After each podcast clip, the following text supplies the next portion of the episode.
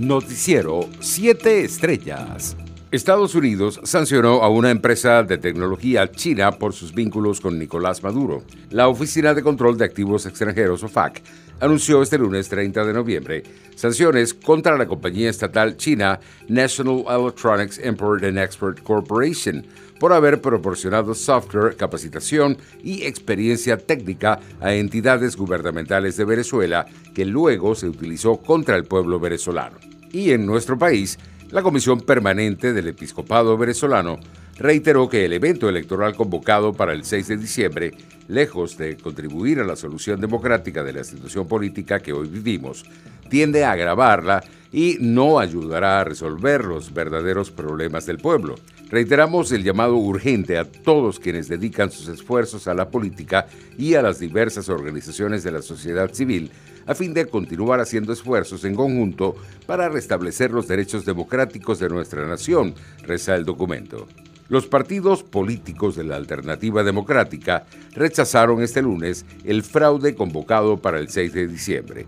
La diputada de Un Nuevo Tiempo por el Zulia, Nora Bracho, advirtió que el régimen de Nicolás Maduro se quiere lavar la cara ante la comunidad internacional con los cuestionados comicios parlamentarios de este domingo. Y en medio de un acto en el estado Bolívar, el candidato del Partido Socialista Unido de Venezuela a la Asamblea Nacional, Diosdado Cabello, les advirtió a los asistentes que el que no vote el próximo 6 de diciembre no tendrá acceso a comida del Estado.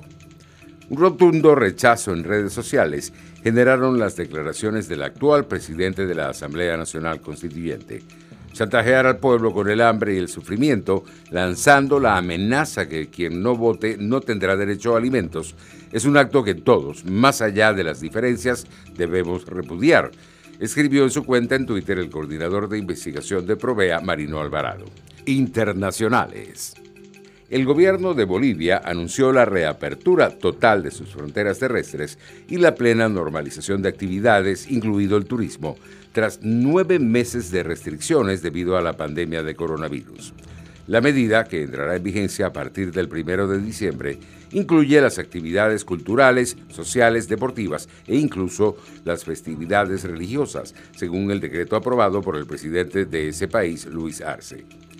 En España, el plan de vacunación contra el COVID-19 en 2021 comenzará con las personas más vulnerables, según lo reiteró la Secretaría de Estado de Sanidad, Silvia Calzón. Economía.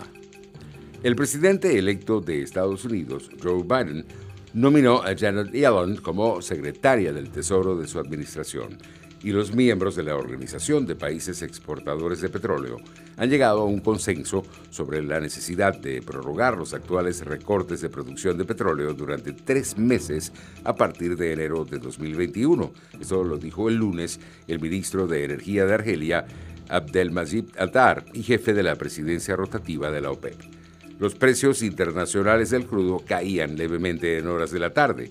El WTI de referencia en Estados Unidos se ubicaba en 44 dólares con 82 centavos el barril, mientras el Brent de referencia en Europa se cotizaba en 47 dólares con 52 centavos.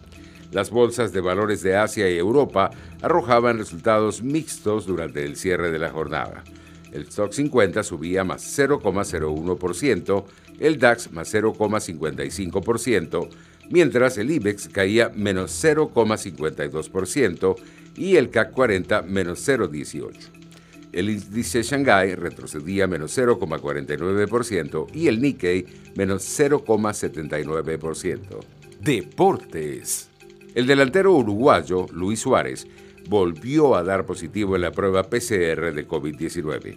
Al igual que pasó con Cristiano Ronaldo cuando dio positivo por coronavirus, se aguantará hasta el último momento ante la posibilidad de que el futbolista, vital para el Atlético de Madrid, esté disponible de cara al encuentro contra el Bayern de Múnich en los octavos de final de la Champions. El delantero uruguayo Edinson Cavani del Manchester United pidió disculpas por escribir un mensaje en sus redes sociales que será investigado para determinar si se trata de un comentario racista. Después del partido ante el Southampton, donde marcó dos goles, Cavani recibió mensajes de felicitación y agradeció uno de ellos con una frase escrita en español que incluía la palabra negrito. Noticiero 7 Estrellas.